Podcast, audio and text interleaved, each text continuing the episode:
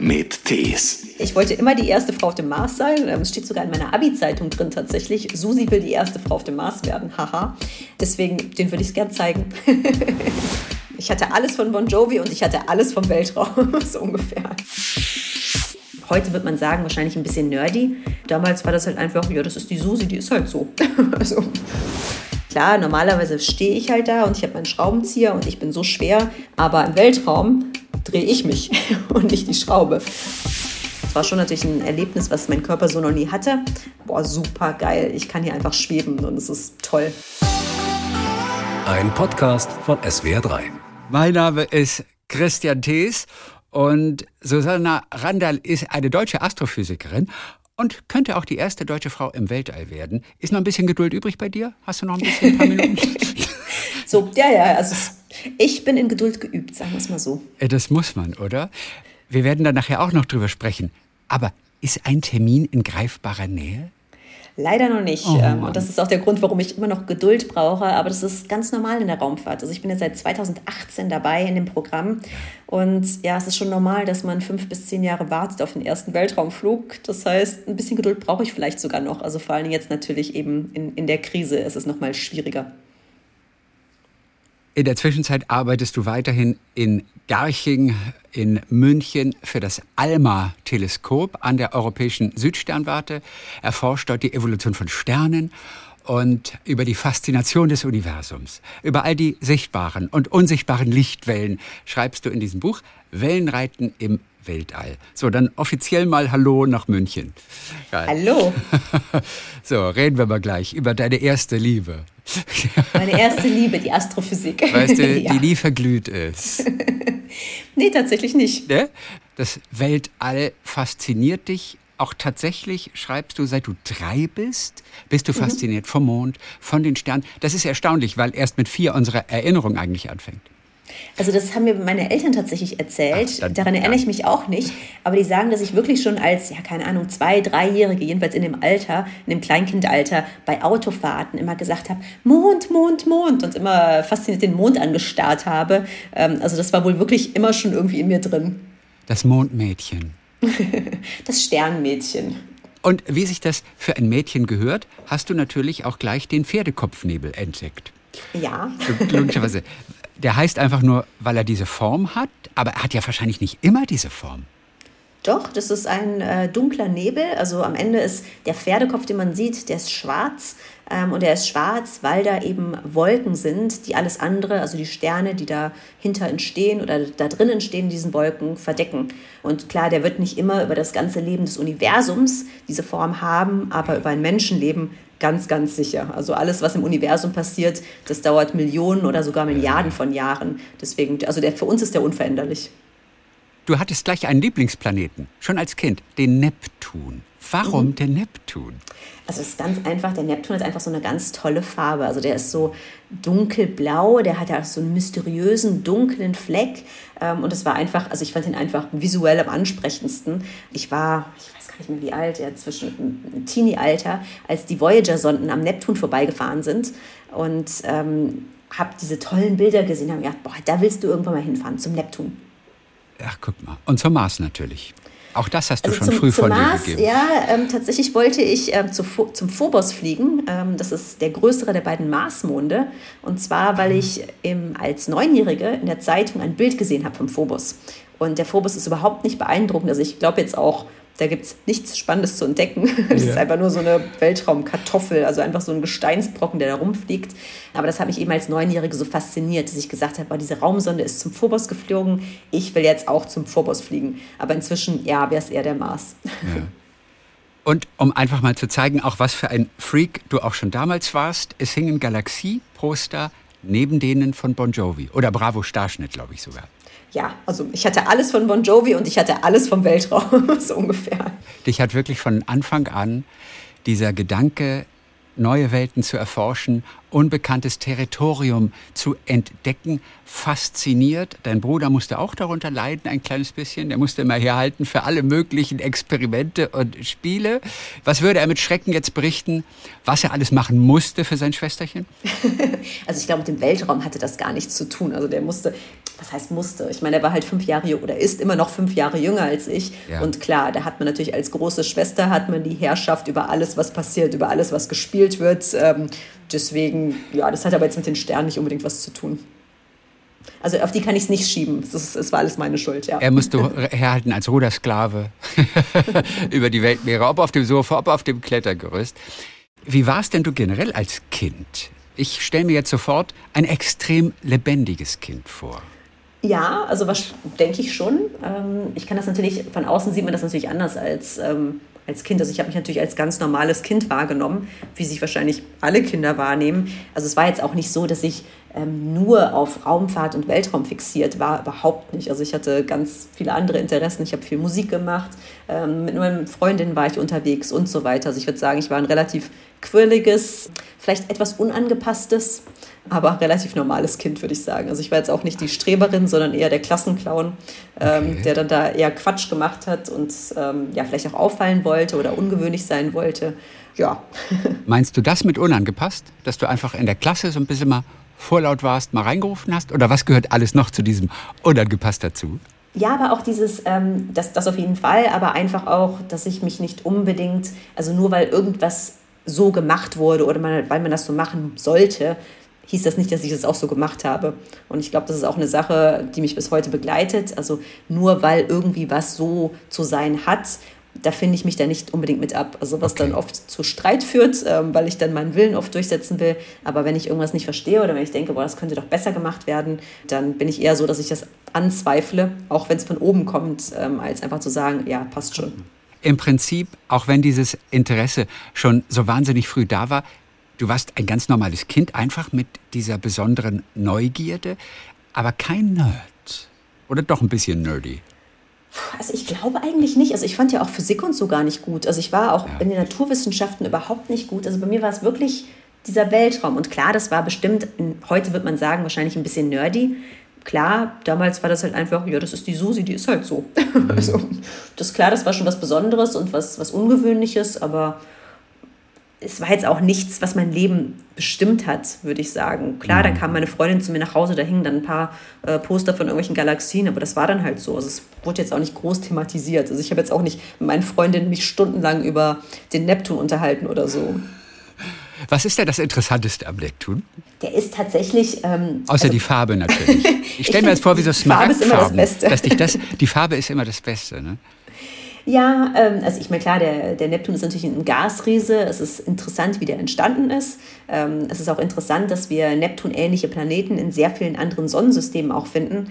Ähm, aber also jetzt aus wissenschaftlicher Sicht ist der Neptun auch nicht interessanter als äh, der Jupiter oder die Venus oder der Mars. Ähm, ja. Das ist einfach nur, das war eine ganz persönliche Faszination. Du hast das Ganze, diese Leidenschaft dann auch wirklich zu deinem Beruf gemacht. Du hast Masterabschluss gemacht in London zunächst mal mit einer Arbeit über pulsierende blaue Unterzwergsterne, hast dann Astrophysik in Montreal weiter studiert. Diese blauen Unterzwergsterne, was ist das Faszinierende an denen, also ich glaube, ich weiß, es sind alte Sterne, mhm. die aber überraschenderweise trotzdem noch heiß sind, was eigentlich sonst nur für junge Sterne gilt. Das ist erstmal sehr ungewöhnlich. Hast du schon eine Erklärung gefunden? Also jetzt ich, äh, ja, ich werde persönlich? wahrscheinlich, ich alleine werde die Erklärung bestimmt nicht finden. Also das äh, passiert immer im Team natürlich. Ähm, aber wovon man ausgeht, ist, dass diese Sterne eben ihre Hülle verloren haben und man somit einfach den heißen Kern sieht. Okay. Ähm, also das sind alternde Sterne. Ähm, normalerweise blähen sich die alternden Sterne dann, dann so auf und das heißt, die äußeren Schichten, die sind weiter weg ähm, von, von dem Kern, wo eben die Fusionsprozesse passieren, wo es heiß ist, die kühlen dann ab, deswegen erscheinen die uns kühler, aber die sind im Inneren genauso heiß. Und meine heißen pulsierenden Unterzwergsterne, die haben eben einfach diese äußere Hülle irgendwie abgeworfen oder Warum sie wurde weiß man entrissen. Nicht? Ähm, es gibt mehrere Theorien, die auch viel mit Begleitsternen zu tun haben, aber jetzt so hundertprozentig ist es noch nicht geklärt. Und man sieht dann eben einfach nur diesen ja, entblößten, heißen Kern im Inneren. Und deswegen sind die so blau. Blau heißt nämlich in der Astrophysik heiß. Ach, guck mal. Wenn ein Stern ausbrennt, dann wird er am Ende zu einem weißen Zwerg. Warum weißer Zwerg? Sie, sie kühlen aus und dann erscheinen sie uns weiß. Also das ist eine Phase, in der sie uns weiß erscheinen ähm, oder ja, die, die kühlen eben, also sie werden Blau ist dann die, die wärmere Farbe, die kühlen dann irgendwann ab. Wenn der Treibstoff eben aus, aufgebraucht ist im Inneren, kühlen sie ab. Dann erscheinen sie uns eine Zeit lang ja, weiß oder weißlich. Ähm, und Zwerg einfach weil die sehr, sehr klein sind. Also die haben am Ende ihres Lebens, haben sie ihren Treibstoff, wie gesagt, aufgebraucht. Ähm, das heißt, am Ende ist nur noch Sauerstoff und Kohlenstoff übrig und die sinken dann sozusagen, die, die fallen unter ihrem eigenen Gewicht in sich zusammen und sind dann sehr, sehr klein. Deswegen weiße Zwerge. Wir werden es nicht mehr mitbekommen, aber auch die Sonne wird irgendwann ein weißer Zwerg sein. Am Ende? Mhm. Genau, das wird in ähm, mehreren Milliarden Jahren der Fall sein. Also das heißt, ähm, da brauchen wir uns erstmal noch keine Gedanken drüber zu machen. Mhm. Aber es ist so, dass ähm, ja, über 90 Prozent aller Sterne im, im Universum zu, zu weißen Zwergen werden irgendwann. Das heißt, die Sonne ist ein ganz normaler Stern. Wir wissen, dass die meisten Sterne, die wir da oben sehen, gar nicht mehr existieren. Aber frustrierend ist doch für dich eigentlich auch, es gibt keinen einzigen Stern, den wir je erreichen könnten. Welcher bis ist auf die Sonne. Bis, bis auf die Sonne. Stimmt, die Sonne haben wir auch schon erreicht, also mit, ähm, mit unbemannten Raumfahrzeugen natürlich. Richtig, richtig. Ähm, aber nee, an andere Sterne kommen wir nicht ran. Also das würde, ich habe das äh, im Buch auch berechnet, ähm, es würde um die 75.000 Jahre mit den jetzigen Antrieben ja. dauern, bis wir wirklich am nächsten Stern außer der Sonne wären. Also das heißt, es ist utopisch, dass wir da Menschen hinschicken. Es ist auch utopisch, dass wir sagen, hey, wir finden Erde 2.0 und wandern dann alle dahin aus, weil die wäre so weit weg, dass wir sie ja, in Menschengenerationen, bis wir uns selber ausgelöscht haben, gar nicht erreichen würden. Richtig. Deswegen, also erstmal Mars ist die nächste Station. Oder wie dicht der Mars plötzlich erscheint, wenn man sich den Rest anguckt vom Universum, ja, dann ist der Mars wirklich greifbar. Aber könntest du dir vorstellen, bei einer Expedition zum Mars mit dabei zu sein? Das bedeutet ja eine, eine Reise zum Mars, ich glaube, neun Monate lang mhm. ungefähr. Also genau, die einfache, einfache ist, Fahrt sozusagen wäre ungefähr neun Monate. Also man geht wie oft ist die möglich?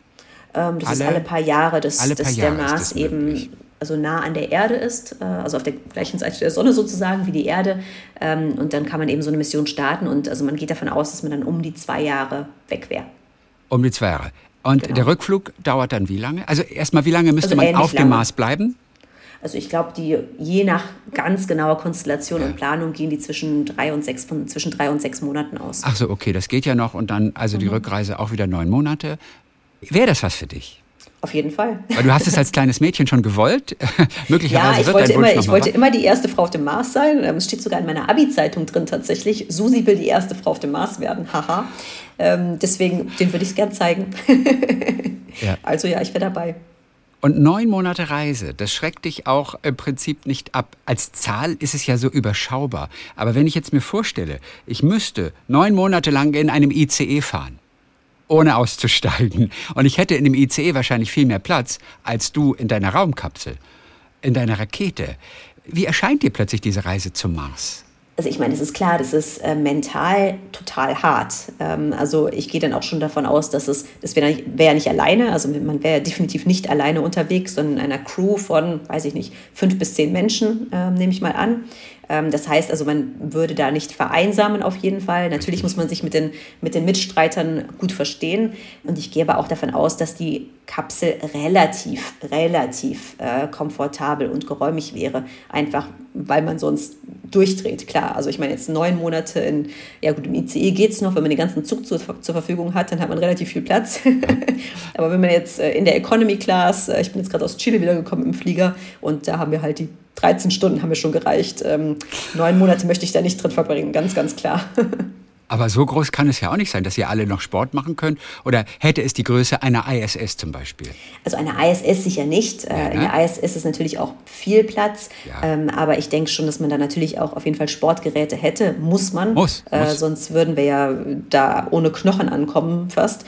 Ähm, also es wäre dann auf jeden Fall auch für Abwechslung gesorgt, ähm, denke ich mal. Gut. Wie auf der ISS müsste man vermutlich jeden Tag zweieinhalb Stunden Sport machen, oder? Ist es, glaube ich. Vermutlich, vermutlich. Sonst ähm, bilden sich Muskeln, Knochen zurück. Also jeden Tag zweieinhalb Stunden Sport. Auch ein heftiges Programm. Aber man hat ja Zeit. Zeit. man hat ja Zeit dort. Ja. Um nochmal kurz das einzuordnen, diese Sterne, die wir nie erreichen werden, die auch schon nicht mehr existieren, wenn bei uns sozusagen sie sichtbar sind, das Licht von der Sonne, das sind die klassischen acht Minuten, ne, die mhm. die Lichtstrahlen brauchen. Bei Sternen sind es wie viele Jahre, bis wir das Licht vom Stern sehen? Also es kommt drauf an. Der nächste Stern, ja, der ähm, dichteste. da sind es 1,4 Jahre. Ach, ähm, 1,4 Jahre, das ja. klingt ja richtig dicht. Also im Vergleich zu acht Minuten. Ja. Kann man sich ausrechnen, ist es dann extrem weit weg. Ja. Ähm, und das, das geht dann hoch bis äh, Hunderttausende von Lichtjahren.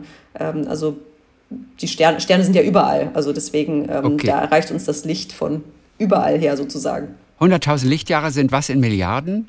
Was in Milliarden Jahren? Denn Lichtjahre ist immer noch so schwer zu greifen für so einen normalen Stern? Na, ich finde eigentlich Lichtjahre, also das wird auch in der Astrophysik überhaupt nicht benutzt. Ähm, nee. Also deswegen kann ich persönlich auch gar nicht umrechnen von Lichtjahren, weil wir das in der Forschung niemals benutzen. Okay, gut. Also es ist eigentlich ein sehr griffiger äh, ein griffiges Konzept, finde ich, weil es ja. ist einfach die Distanz, die das Licht in einem Jahr zurücklegt in einem Jahr zurückliegt. Genau, also das ist sehr viel griffiger, als äh, wenn ich jetzt sage, das sind so und so viele, wie gesagt, ich, ich weiß die genaue Zahl gar nicht, aber es sind so und so viele äh, Milliarden von Kilometern oder so, da kann man sich noch viel weniger drunter vorstellen. Ähm, also deswegen finde ich das eigentlich, das Lichtjahr ist eine sehr, sehr griffige Einheit. Ähm, natürlich kann man sich jetzt ähm, auf der Erde, da merkt man gar nicht, dass das Licht eine endliche Geschwindigkeit hat, ähm, aber mit der Sonne, finde ich, kann man sich das relativ gut vorstellen. Also okay, man hat eben acht Minuten und dann hat man aber eben 1,4 Jahre im Vergleich zu acht Minuten. Und ich finde, da kann man sich dann schon eigentlich ganz gut vorstellen, dass es relativ weit sein muss. Ich wusste nicht, wie viel ein Lichtjahr ist letztendlich. Oder wie, wie schnell oder so. Aber ich war auch nicht gut in Physik und auch nicht in Mathe. Also das haben wir beiden gemeinsam. Obwohl Mathe warst du nicht so schlecht. Aber wie sensationell, du hattest in Physik zwischenzeitlich auch nur eine 4. Das muss man sich mal vorstellen. Und heute arbeitest du als Astrophysikerin. Aber hat eigentlich nichts zu tun, das eine mit dem anderen, oder? Die Leidenschaft gleicht vieles dann aus. Ich meine, natürlich muss man ähm, irgendwann dann Physik studieren. Also ganz, ganz klar, ähm, wenn ich jetzt immer eine Niete in Physik geblieben wäre, wäre ich sicherlich nicht Astrophysikerin geworden. Ähm, aber also was ich immer sage, ist, dass wie man jetzt in der Schule ist in irgendeinem Fach, gerade irgendwie als 10, 12, 13-Jährige, ähm, wo man vielleicht jetzt auch nicht so wahnsinnig motiviert ist, das sagt dann nichts darüber aus, ob man es nicht später im Leben dann doch noch machen kann. Also ich meine, klar, natürlich muss ich jetzt äh, auch Mathe und Physik machen, ganz, ganz klar. Also es gehört auf jeden Fall zu meinem Beruf dazu. Ähm, und da musste ich mich dann auch reinknien. Also ohne geht es auch nicht. Und es hat ähm, auch Spaß gebracht trotzdem, ne? Ja, auf jeden in Fall. In der Schule nicht, aber im Studium dann. nee, also in der Schule auch, ab der, ab der Oberstufe dann. Da hatte ich dann einen neuen Lehrer, der war sehr, sehr motiviert und da hat es plötzlich Spaß gemacht. Ähm, nee, mir geht es nur darum, einfach zu zu zeigen. Ähm, gerade viele Mädchen kommen zu mir und sagen, ah, aber ich bin so schlecht in Physik und die sind irgendwie zehn oder elf. Und dann sage ich, das heißt nichts. Das heißt nicht, dass du später nicht Astronautin werden kannst. Das heißt nicht, dass du später irgendwas nicht machen kannst, nur weil du jetzt gerade in der Schule, ähm, wo das ja sowieso total irgendwie auch lehrerabhängig ist und davon, wie der Unterricht gestaltet wird, was die Klassenkameraden machen, ähm, das sagt einfach überhaupt nichts darüber aus, was man später alles machen kann. Deswegen erzähle ich auch immer gerne die Geschichte, dass ich eben nicht so gut war in Physik. Aktuell arbeitest du als Astrophysikerin an der Alma oder wie ist der richtige Terminus? Bei Alma? Äh, an der bei, Alma? Ich sag bei Alma. Du also Alma bei steht Alma. für Alma, äh, Alma Large Millimeter Array. Also ist ein Akronym. Ähm, das heißt, man kann es, glaube ich, äh, man kann egal welches, äh, welchen Artikel benutzen dafür. Ja, das ist ein Radioteleskop mit 66 Antennen, die in der, die in der chilenischen Wüste stehen. Mhm. Und damit wird alles untersucht, was mit optischen Teleskopen nicht gesehen werden kann. Haben Forscher, Wissenschaftler wie du eigentlich einen Druck? Also, wenn sie was rausfinden, super. Wenn sie nichts rausfinden, halb so schlimm. Was ist der Druck in deinem Job? Also bei mir muss ich sagen, dass ich Glück habe, weil ich eine feste Stelle habe. Das heißt, ich persönlich spüre den Druck nicht so, ähm, publizieren zu müssen und etwas herausfinden zu müssen, weil ich eben sozusagen eine gesicherte Stelle habe. Aber bei jüngeren Forscherinnen und Forschern ähm, ist der Druck teilweise immens. Ähm, also in der Promotion muss man natürlich publizieren, muss man auch irgendwas finden, sonst bekommt man die Promotion nicht. Und ähm, es ist so, dass man als äh, junge Wissenschaftlerin dann meistens mehrere Zeitverträge hat, wo man dann innerhalb von ja, vielleicht zwei, drei, vier Jahre, wenn man Glück hat, ähm, einen Vertrag hat. Und klar, wenn man nach diesen Jahren dann nichts hervorzuzeigen hat, keine Publikationen, keine Resultate, dann ist es natürlich schwieriger, in dem Bereich zu bleiben. Also das heißt, der Druck in der Wissenschaft ist für gerade jüngere Forschende ja. schon immens. Wie oft passiert es denn, dass junge Wissenschaftler dann eben nichts Bahnbrechendes herausfinden, über das sich schreiben lässt? Es passiert ständig. Okay. Und natürlich, ähm, also. Was machen die dann? Ja, die forschen dann entweder, die machen so lange weiter und suchen neue Sachen, bis sie was herausfinden, oder ähm, die publizieren dann halt einfach die Nicht-Resultate. Also ich meine, es ist ja auch interessant, wenn man sagt, ähm, ich habe mir jetzt die und die und die und die und die Sterne angeschaut, um das herauszufinden und ich habe es eben nicht gefunden. Warum ist das so? Das ist ja auch ein Resultat dann irgendwie, auch wenn man nichts gefunden hat. Ähm, aber es ist definitiv ein Problem, dass ja, und es ist für mich auch das größte Problem in der Wissenschaft heutzutage, ähm, dass eben davon ausgegangen wird, dass man immer was finden muss. Ähm, wenn man. Beobachtungsdaten zum Beispiel bei ALMA hat ähm, und man publiziert sie nicht innerhalb von zwei, drei Jahren, dann wird gefragt, warum, was ist passiert, sind die Daten nicht gut genug. Ähm, also es wird schon immer erwartet, dass da dann auch was rauskommt. Und ich weiß nicht, ob das so mit Wissenschaft vereinbar ist, weil es einfach so ist, dass man sehr viele, man muss halt zehn unterschiedliche Wege gehen, damit bei einem dann was Spannendes rauskommt. Und das macht für mich aber auch die Wissenschaft aus. Ähm, wir wollen ja eben keine ausgetretenen Pfade entlang gehen, sondern neue Pfade beschreiten. Und da weiß man eben halt nicht. Also ich habe auch manchmal Ideen und dann stellt sich raus, nö, war totaler Humbug. ähm, und das muss auch möglich sein. Ähm, aber ich, ich denke, dass es jetzt auch gerade im Umbruch ist, ähm, dass es auch verstanden wird ähm, und dass da dann vielleicht auch ein bisschen ja, mehr geschaut wird, woran hat man gearbeitet, nicht nur, was ist auch rausgekommen. Ja. Weil es muss auch möglich sein, dann mal nichts rauszufinden und auch Irrwege zu beschreiten. So funktioniert die Wissenschaft. Die meisten denken natürlich, dass ihr die ganze Zeit euch irgendwelche Bilder anguckt, durch dass ihr durch irgendwelche Bildschirme und Rohre ins All schaut. Aber wenn wir von Teleskopen sprechen, von Riesenteleskopen, da geht es weniger ums Gucken, als vielmehr in irgendeinem dunklen Raum vor einem Computerbildschirm zu sitzen und irgendwelche Zahlen durchlaufen zu lassen oder zu analysieren. Vielleicht kannst du in drei Sätzen einfach mal beschreiben, was deinen Job ausmacht. Was genau kannst du machen? Was sind das für Daten? Wir werden wahrscheinlich nichts verstehen jetzt, aber was sind das für Daten, die ihr einfangt aus dem Weltraum und die ihr dann versucht irgendwie einzuordnen, zu analysieren? Also erst muss ich sagen, dass der Raum hell ist. Also wir sitzen Nein. immer nicht in einem dunklen Raum. Ach, das genau. ist ja gut. der Raum ist schon hell. Hat er ähm, Fenster? Ähm, ja, aber die werden natürlich abgedunkelt. Ja, okay. ähm, äh, klar, damit mhm. äh, eben es keine Lu äh, Lichtverschmutzung gibt nachts. Ähm, aber was wir machen, ist, wir sitzen da eben vor den Monitoren und das Interessante ist, dass wenn ich am Teleskop bin, dass ich meistens gar nicht für mich selber beobachte, sondern ich bin da eben als Mitarbeiterin des Teleskops und dann beobachte ich für andere Leute, die eben ihre Forschungsprogramme ähm, einem ja, Verfahren äh, unterworfen haben und dann Beobachtungszeit bekommen haben. Also die haben einen Antrag geschrieben mit ihrem ihrem, ihrem Forschungsziel und die haben dann Beobachtungszeit bekommen. Und ich mache dann die Beobachtungen und meine Aufgabe ist dann nur zu schauen, ob die Beobachtungen so passen also ob wir wirklich auch was sehen und ähm, ob die, die Kalibrationen stimmen, ob das Teleskop gut funktioniert hat. Und dann schicke ich sozusagen die Daten auf die Reise. Ähm, und die kommen dann eben bei diesen Forscherinnen und Forschern an und die machen dann letztendlich die Analyse. Das ist dein Hauptjob und nebenbei wirst du eben noch zur Astronautin ausgebildet. Das eine hat nichts mit dem anderen zu tun. Du hast aber offensichtlich einen guten Arbeitgeber, der das zu schätzen weiß, dass du in dieses Programm mit aufgenommen wurdest und ein bisschen Zeit auch zur Verfügung stellt. Denn diese Ausbildung zur Astronautin erfordert natürlich ordentlich Zeit. Es ist eine private Initiative, die zum ersten Mal eine Deutsche zur Astronautin machen möchte. Gab bisher noch keine Deutsche dort im Weltall. Das Ziel ist natürlich zehn Tage auf der ISS. Dieses Jahr wird es vermutlich noch nicht klappen. Eventuell nächstes Jahr? Eventuell das Jahr drauf?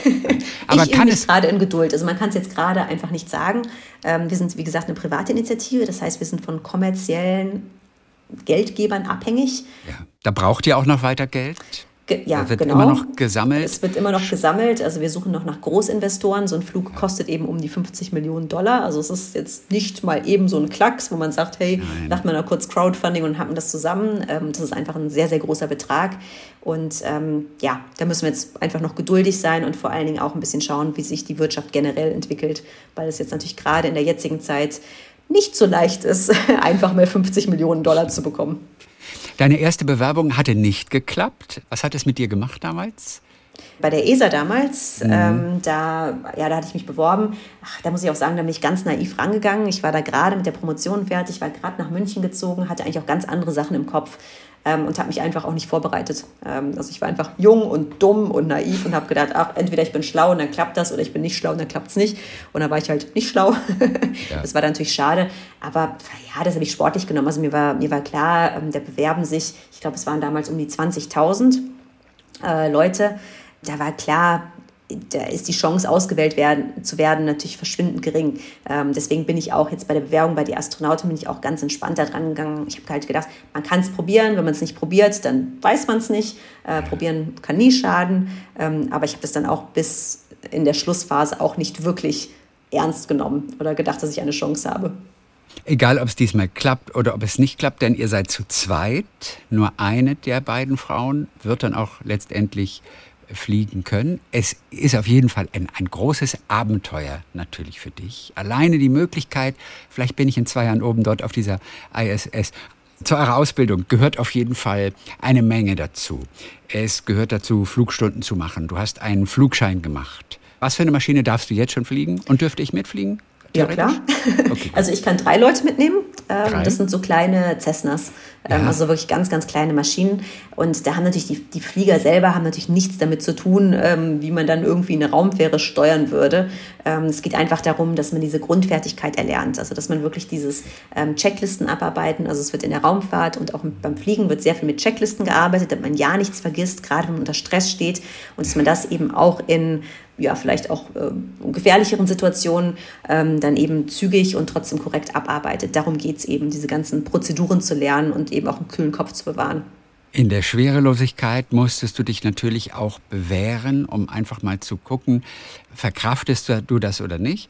Da gibt es die sogenannten Kotzbomber, die diese Parabelflüge machen, wo man dann für wenige Sekunden, also er fliegt wirklich eine Parabel, das Flugzeug stürzt dann, glaube ich, nach unten. Du erlebst für wenige Sekunden Schwerelosigkeit. Der erste Parabelflug. Von mhm. wie vielen? Wenn, wenn du hochgehst zum Training, wie oft geht er in die Parabel? Äh, also wir hatten jetzt pro Flug 31 Parabeln. Warum 31? Weiß ich nicht. Was ist das für eine Zahl? das ist wahrscheinlich einfach, dass das, ja, das wird immer in so Zyklen geflogen. Ähm, ich denke, das ist einfach vom Luftraum und äh, vom Sprit äh, und so weiter so, dass es, der Flug ist dann ungefähr vier Stunden insgesamt. Ähm, das reicht den meisten dann auch. Also ich glaube, die Zahl wurde da willkürlich festgelegt, aber man hat dann eben pro Parabel ungefähr 22 Sekunden Schwerelosigkeit. Und das hört sich nach gar nicht so, also es hört sich sehr, sehr kurz an, aber es reicht tatsächlich, um einiges zu machen. Und da oben werden dann auch wissenschaftliche Experimente gemacht in der Schwerelosigkeit. Das ist eben der Hauptgrund, warum man da mitfliegt, um eben Wissenschaft zu machen. Aber es ist natürlich auch super als Astronautentraining, dass man mal sieht, wie, wie es sich anfühlt, und wie hat es sich für dich angefühlt? Geil. Warst du gleich angefixt von Anfang an? Total. Also ich, ich, ich fand es total super. Ähm, bei der ersten Parabel, da war es ein bisschen so, oh, was passiert jetzt mit mir? Ähm, also es war schon natürlich ein Erlebnis, was mein Körper so noch nie hatte.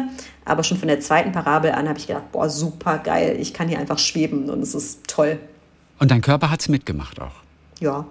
Okay. Also dir wurde auch nicht mal übel?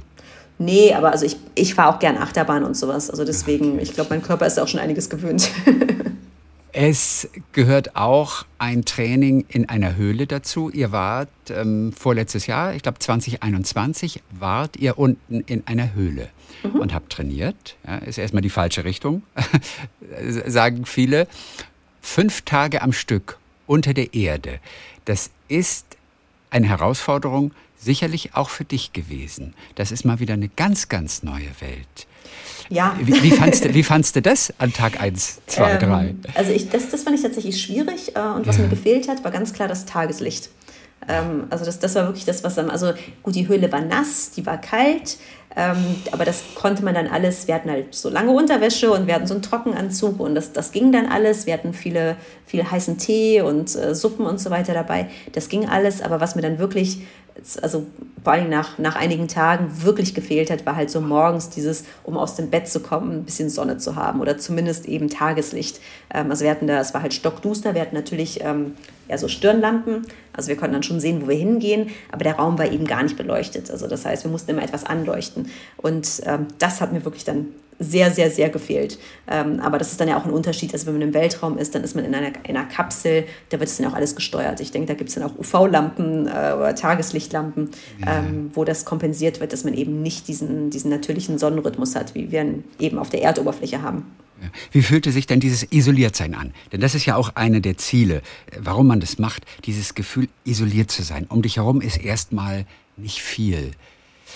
Wie bist du damit zurechtgekommen? Also wir waren ja in einer Gruppe, das heißt, ich war ja nicht Ach, alleine. Also ich dachte, ihr seid zu zweit gewesen, aber ihr wart mehr nee, Leute Nee, wir waren sogar. sechs, sechs Leute. Oh, also da waren eben Insa und ich und dann eben auch noch professionelle Höhlenforscher, die auch ein bisschen auf uns aufgepasst haben, ähm, weil wir uns da ja nicht so auskannten.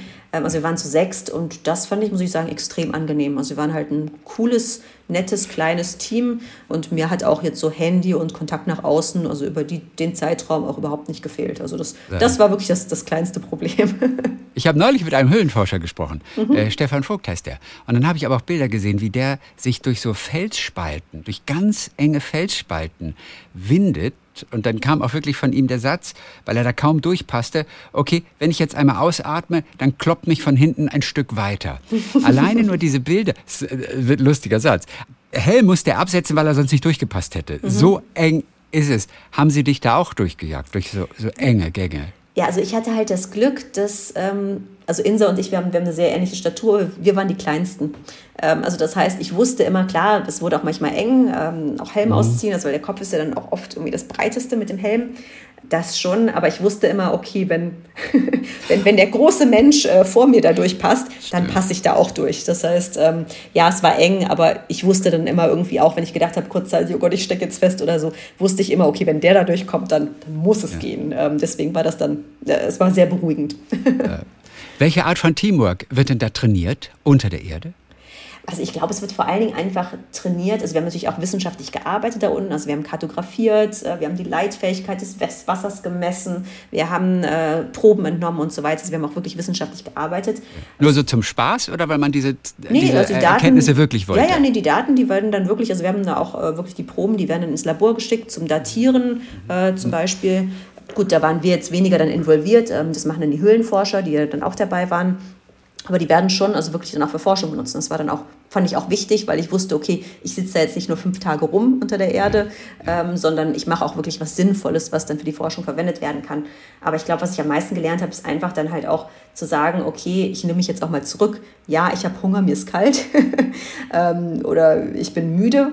Ähm, also das war wirklich ähm, das Hauptproblem am Ende war es eben die Müdigkeit, weil einfach das Sonnenlicht gefehlt hat und so weiter. Aber dann eben trotzdem zu sagen, okay, wir sind alle in einem Boot, ähm, wir wollen hier alle das, das beste Resultat äh, rausholen und sich dann halt einfach auch selber mit seinen Bedürfnissen ein bisschen zurückzunehmen. Und ich glaube, das ist eine Fähigkeit, die man im Weltraum dann auch auf jeden Fall braucht. Inwiefern hast du den Tag-Nacht-Rhythmus oder den fehlenden gespürt? Denn es ist ja immer dunkel und künstlich beleuchtet. Ähm ja, also wir hatten aber einen ganz, ganz klaren Tag-Nacht-Rhythmus. Also ja. wir haben dann Wecker gestellt, ähm, wir haben nach der Uhr gelebt, wir haben auch nach der Uhr gegessen. Also das heißt, wir haben den Tag-Nacht-Rhythmus ja, aufrechterhalten, auch wenn's, ja. wenn der natürlicherweise eben nicht vorgegeben war. Für den Weltraum wird nicht nur in einer Höhle trainiert, sondern auch im Tauchbecken. Astronautenausbildung bedeutet auch immer äh, Tauchen. Was exakt, außer vielleicht so ein bisschen die Schwerelosigkeit natürlich, die man im Wasser vielleicht nachempfinden kann, was exakt kannst du da trainieren? Welche Fähigkeiten? Also da geht es wirklich darum zu lernen, wie man mit der Schwerelosigkeit über einen längeren Zeitraum umgeht. Ähm, also beim Parabelflug hat man ja eben nur diese 22 Sekunden. Ähm, das reicht für einige Sachen, das reicht aber eben nicht, um zum Beispiel eine ganze Mission zu simulieren oder eine Reparatur zu simulieren. Da reicht einfach die Zeit nicht. Und deswegen nimmt man dann das Tauchbecken her, ähm, wo man eben auch in einem Astro Astronautenanzug also eintauchen kann und dann längerwierige Sachen ausführen kann. Also wir haben zum Beispiel eine, eine Mondmission dann simuliert im Tauchbecken, wo wir dann irgendwie erst einen Krater abstecken mussten und sichern mussten und dann äh, irgendwelche Solarpaneele aufstellen und dann irgendwelches Mondgestein einsammeln und so weiter. Also man kann da eben wirklich auch Abläufe trainieren ähm, unter Schwerelosigkeitsbedingungen in so einem klobigen Raumanzug. Was ist da zum Beispiel schwer? Also ich weiß, allein das Greifen natürlich mit Händen ist vermutlich schwer. Was ist so schwer in der Schwerelosigkeit? Welche Art von Handgriff ist in der Schwerelosigkeit viel, viel schwieriger, als wir uns das hier auf der Erde vorstellen? Also zum Beispiel, ganz einfaches Beispiel, eine Schraube einzudrehen, also mit einem Schraubenzieher.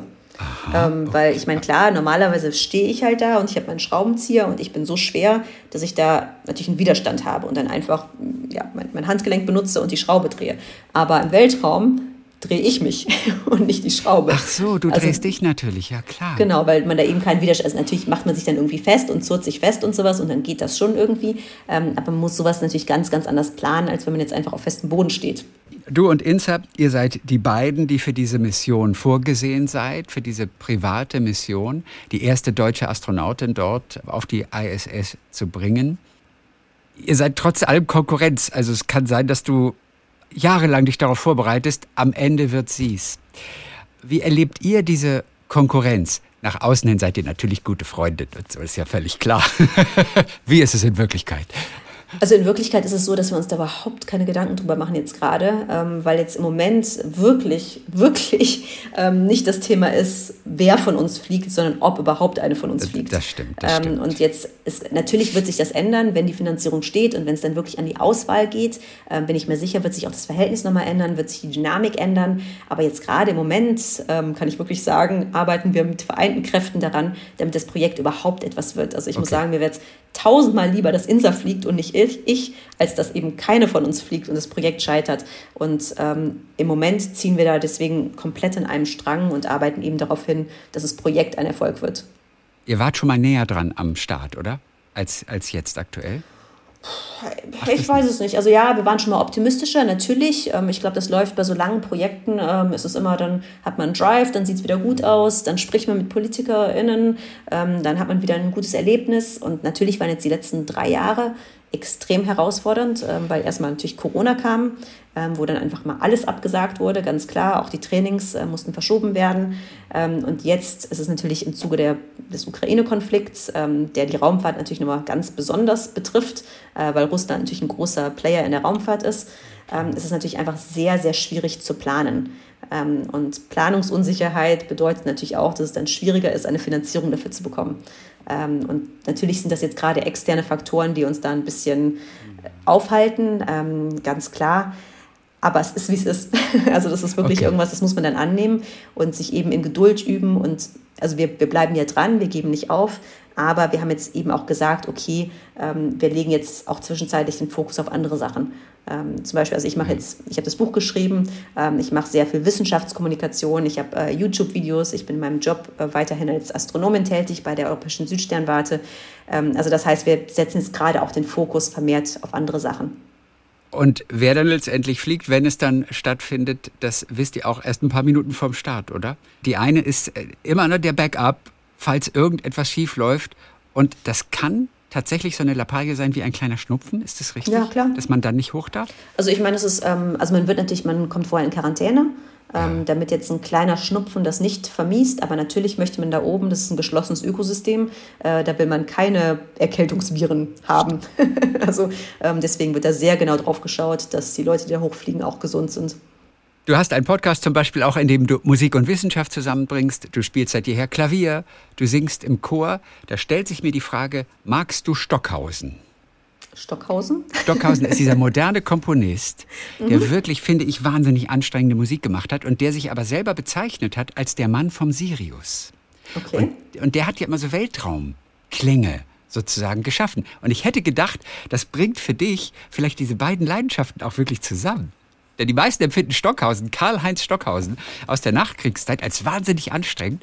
Den Mann vom Sirius. Ich habe gerade eine Graphic Novel nämlich gelesen. Äh, da geht es um ihn. Ganz faszinierend.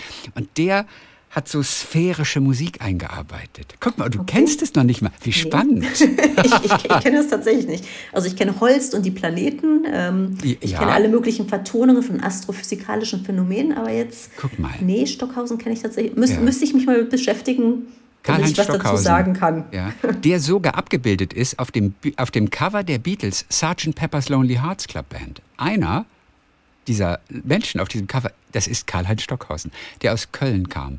Mhm. Und er bezeichnete sich selber mal als der Mann vom Sirius. Er wollte mit allen Gewohnheiten und Harmonien nach dem Weltkrieg, weil er sagte, guck doch mal, wo uns das hingeführt hat. Wir brauchen neue Werte, wir brauchen neue Systeme. Und deswegen hat er dieses neue musikalische System entworfen, was ein bisschen so an diese, diese Zehntonmusik und sowas rangeht. Furchtbar. Also ich finde es furchtbar, aber, ähm, aber der hatte eben so planetarische Weltraummusik auch gemacht. Und da hätte sein können, dass du das, dass du das äh, auch schon Also planetarische Weltraummusik muss ja nicht furchtbar sein. Also im Idealfall nee, klingt nee, sie auch noch schön. Ja, im Idealfall schon. Mhm. Naja. Susanne Randall. Ja, hat geschrieben über ihre Leidenschaft und auch über die diversen Wellen, die so auf der Erde und auch im Weltall unterwegs sind, in diesem Buch Wellenreiten im Weltall. Da habe ich übrigens auch von diesem Bildschirmschoner erfahren, von dem ich vorher noch nichts wusste, diesen SETI at Home Bildschirmschoner, den es mittlerweile nicht mehr gibt. Er wurde eingestellt. Aber was war denn das für eine abgefahrene Sache? Was hat man damit versucht zu erreichen? Also ich weiß, Leben Aliens im Weltall haben sich damit irgendwie so auskundschaften lassen. Wie genau hat es funktioniert? Und du also, hattest wahrscheinlich auch einen, oder? ich, ich war tatsächlich nicht dabei, nee. Ach, du warst nicht ähm, dabei. Nee, weil ich auch keinen großen Rechner irgendwie hatte. Ähm, aber das war eines der ersten Citizen Data Projects, also wo wirklich ganz normale Bürgerinnen und Bürger auf der ganzen Welt die Rechenleistung ihres Computers in den Dienst der Wissenschaft stellen können. Also es gibt inzwischen alle möglichen anderen solche Projekte, die jetzt nicht unbedingt was auch mit der Raumfahrt oder mit Astrophysik zu tun haben. Ähm, aber da war einfach die Idee, dass man sagt, okay, wir bräuchten eigentlich so einen riesigen Servercomputer, um eben die ganzen Daten, die die damals vom Teleskop hatten, auszuwerten.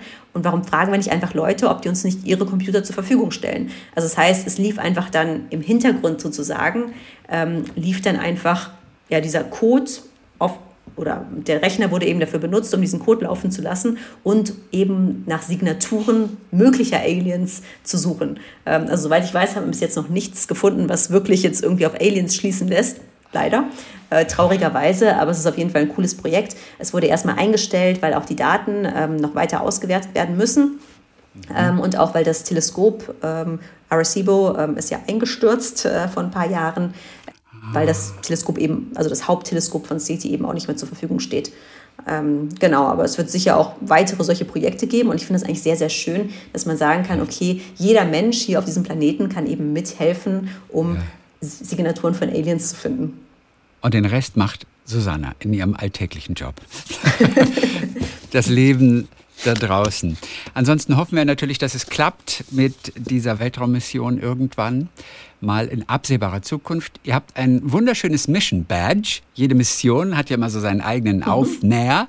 Und sehe ich das richtig? Ihr habt da tatsächlich einen Stöckelschuh in diesem Badge? Also ich muss sagen, äh, es wird immer wieder gesagt, es ja. sollte kein Stöckelschuh sein ich muss sagen, ich habe den gar nicht gesehen. also am Anfang, bis, bis man mir das erzählt hat, habe ich den gar nicht gesehen. Also es ist eben das A von Astronautin. Ähm, aber ja, es sieht auch aus wie ein Stöckelschuh. Viele Grüße nach München. Wellenreiten im Weltall. Eine Reise durchs Universum. Auf den Spuren des Lichts. Wer einfach ein bisschen mehr erfahren möchte über diese ganzen Wellen, die es dort gibt. Manche sichtbar, manche nicht sichtbar. Ganz herzlichen Dank für heute. Ja, danke. Hat Spaß gemacht.